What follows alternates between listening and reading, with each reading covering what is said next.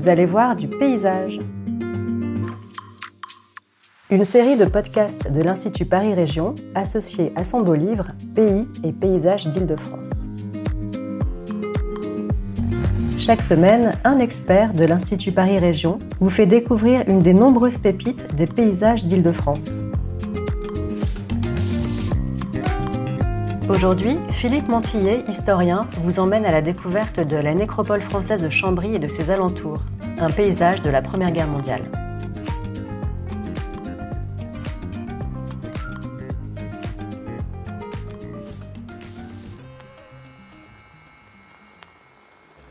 C'est un paysage à la fois en soi, parce que c'est un paysage naturel à l'origine, le, le, Mulcien, qui a pris au moment de la guerre de 14 une grande importance. Et c'est pour ça que cette euh, nécropole nationale de Chambry a été euh, installée peu de temps après la guerre. Alors Chambry, pour situer, c'est euh, quelques kilomètres au nord de Meaux, une dizaine de kilomètres. Meaux qui a été une ville qui n'a jamais été prise par les Allemands. Et la nécropole elle-même n'est pas à Chambry même, mais elle se trouve à deux kilomètres au nord de Chambry, en pleine nature.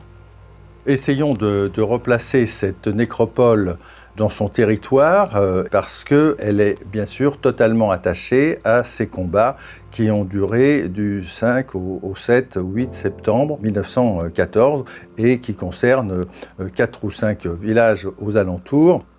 Et à l'heure actuelle, c'est une de ses particularités. Euh, si elle est dans cette plaine relativement plate, on la découvre un petit peu au hasard parce que la route a été euh, quelque peu euh, modifié. Il y a maintenant une vingtaine d'années, il y a eu le tracé du TGV Est qui passe à cet endroit, qui touche la nécropole, et la tranchée a obligé à ce que la route Varet-Barcy soit euh, quelque peu en surélévation.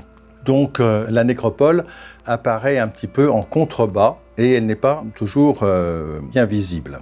Ce qu'on voit le plus quand on arrive, c'est le parking finalement.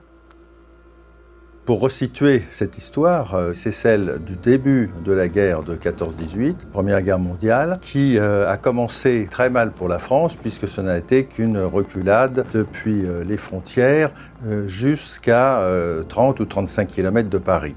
Et puis, il va y avoir le coup d'arrêt, justement, de la bataille de la Marne, qui va permettre, d'une part, de stopper les troupes allemandes, et d'autre part, de reprendre progressivement l'offensive. Tout ça va se jouer euh, dans ce territoire à une époque où justement euh, il faut que l'effort militaire soit très important et ça s'est traduit par euh, malheureusement des milliers de morts, d'où l'installation de cette nécropole de Chambry.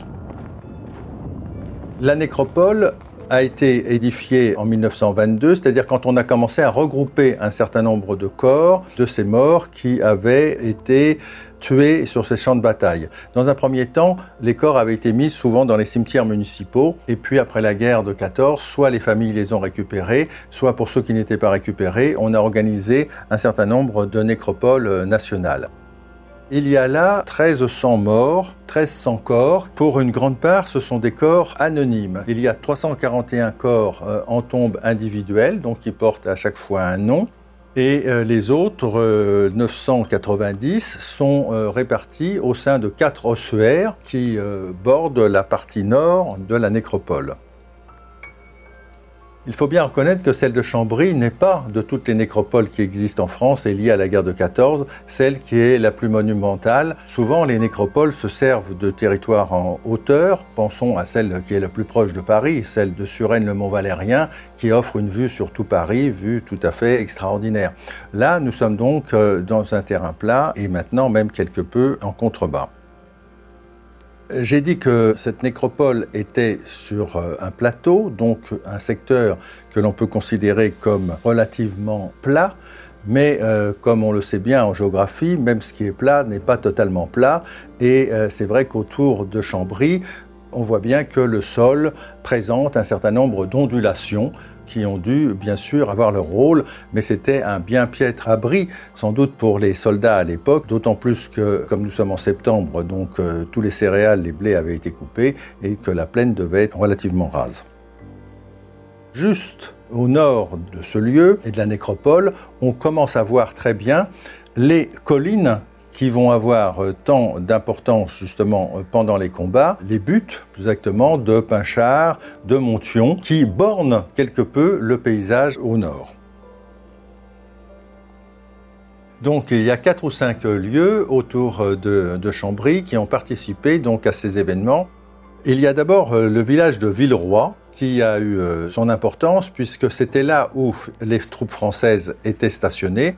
C'est là où, tout de suite, dans les premières heures du combat, que Charles Péguy a été tué. Et il y a encore beaucoup de gens qui viennent euh, sur le monument qui a été élevé pour lui. Autre point très important, ça a été la butte de Panchard, qui a eu un grand rôle, ainsi que celle qui est à côté, la, butte de Montion, toutes les deux qui dépendent des collines de la Goëlle. Et les Allemands avaient mis leur artillerie dessus pour couvrir euh, toute la plaine où les Français euh, étaient et essayaient de reprendre du terrain.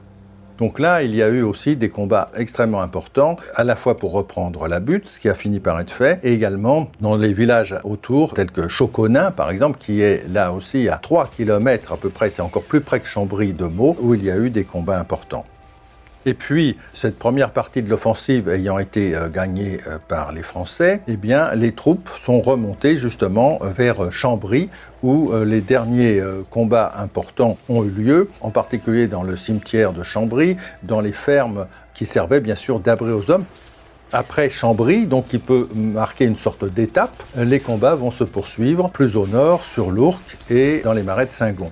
Donc Chambry est un lieu vraiment bien choisi pour faire cette nécropole qui boucle finalement ces combats de quatre jours.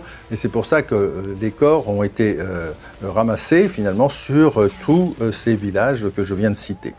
Ajoutons d'ailleurs qu'en 1918, il y a eu ce qu'on appelle la seconde bataille de la Marne. Il y a donc dans la nécropole de Chambry quelques morts qui sont de 1918 et non pas de 1914.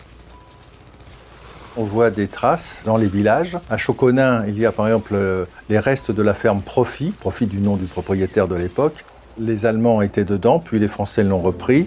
Il y a aussi des traces nombreuses dans l'église de Neufmoutier, qui elle aussi a servi dans un premier temps de poste sanitaire pour les Allemands, et puis quand le village a été repris, poste sanitaire pour les Français. Et là, encore de nos jours, on voit un certain nombre de graffitis euh, sur les murs. Il y a aussi dans le cimetière, les cimetières présentent l'avantage d'avoir des murs assez hauts, donc euh, on peut s'abriter. Il y a encore la trace de sortes de petites trouées qu'avaient fait les soldats pour euh, mettre leurs fusils et pouvoir tirer à, à hauteur d'homme. Vous avez euh, aussi euh, des traces dans le cimetière de Chambry, justement, et sur la chapelle, il y a encore les euh, traces des balles. En revanche, il y a des choses qui ont disparu, ce sont les quelques fermes de plaine qu'il y avait, comme dans tous ces grands paysages, pensons à la Beauce ou pensons à l'Abri. Et ces fermes de plaine ont, elles, systématiquement été brûlées par les Allemands qui ne voulaient pas que les Français puissent y trouver des appuis. Et ça m'amène du coup aux enjeux que présente cette nécropole. Il y a d'abord un enjeu du paysage très important à l'heure actuelle, nous avons la chance d'avoir un paysage qui en fait n'a pas vraiment bougé depuis 1914. C'est toujours ce paysage de grandes plaines agricoles, céréalières, comme toutes celles qui entouraient euh, Paris et la capitale. Un paysage euh, relativement euh, stabilisé, mais dont on voit qu'il commence à avoir un certain nombre de pressions. Donc que vont devenir ces centaines de mètres carrés que représente cette nécropole, que représente son parking, etc. On voit déjà qu'elle a risqué gros au moment de la tranchée du TG L'enjeu mémoriel aussi que je considère comme très important. N'oublions pas que tout ça date maintenant de plus d'un siècle, c'est-à-dire trois voire quatre générations qui se sont passées. Il n'y a plus bien sûr aucun témoin et je dirais même plus tellement de témoins indirects. Ce qui fait qu'il faut savoir sans doute quelle est la mémoire de la guerre de 14 que l'on veut en conserver Actuellement, c'est protégé parce qu'il s'agit bien d'une zone agricole, mais euh, tout ça demeure très fragile, surtout quand on est euh, en Ile-de-France et même si on essaye de faire qu'on utilise de moins en moins d'espace naturel.